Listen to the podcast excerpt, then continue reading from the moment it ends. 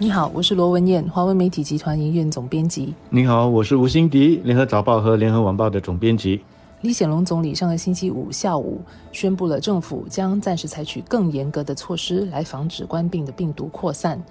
主要的要点就是要大家尽量留在家里，不要出门。外出的话呢，也应该戴上口罩，还有避开社交接触。从明天，也就是星期二四月七号开始，在下来的一个月里，新加坡将加强安全距离的措施，包括多数的工作场所和商店将关闭，学校也将全面展开线上学习。但巴沙超市、小贩中心、餐馆和公共交通等基本服务将照常营业啊，还有一些必要的服务业也将持续经营。政府的宣布一出呢，人们就有很多问题哦，主要是包括什么是必要的服务？我经常去的那个商店还会开吗？我的公司还能够继续经营下去吗？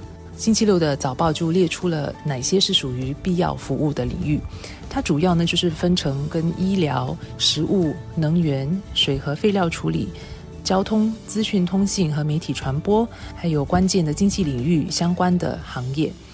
基本上就是能够让国人继续生活下去的一些领域，还有继续让新加坡经济继续运转的行业，都是属于必要的行业。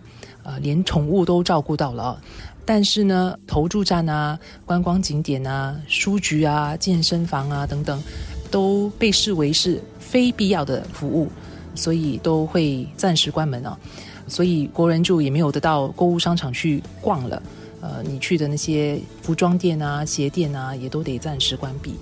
如果你听了文燕的说明，感觉资讯太多了，一时消化不了，那我想大家最重要、最需要记住的一个信息就是留在家，stay at home。你现在有一个千载难逢的机会，什么都不必做，就是留在家里，你就可以救这个世界，成为救世英雄。你还不把握这个机会吗？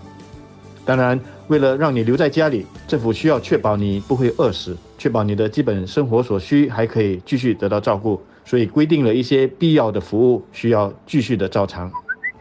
我看到政府所提供的问与答当中，有一些还是蛮具体的，甚至具体到有一点搞笑。比方说，你可以去剪头发，但是不能够去烫头发或者是染头发。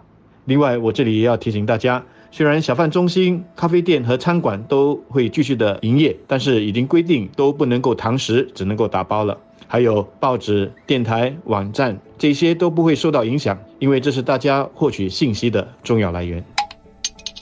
孩子们没得上学，得在家学习，相信家长也会受到另一层的一个影响啊。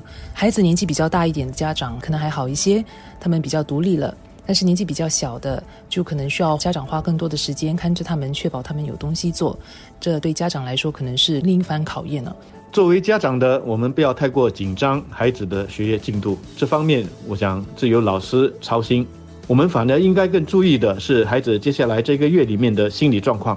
他们在这一个月里面只能够在家里，不能出门，不能够跟朋友见面，有一些会很不适应。心理学家说，他们甚至会有一些叛逆的行为或者是心理。那我们做家长的要好好的去开导他们，这是他们过去没有遇到的一个全世界的灾难。他们未必懂得怎么去接受和消化这一波又一波的坏消息。我们也应该用正确的方式来去跟他们讨论。这一个月可能对他们的一生起着关键的作用。做家长的，我们不要只是光想着他们的功课。对于大部分在家工作或者在家学习的国人而言，下来的四个星期，相信会是个前所未有的一个经验哦。除了去运动，一家人如果都是几乎不出门的话，在同一个空间里要做视讯会议、要上课等等，也不鼓励说去探望你的亲朋戚友，确实是需要一点时间来调试。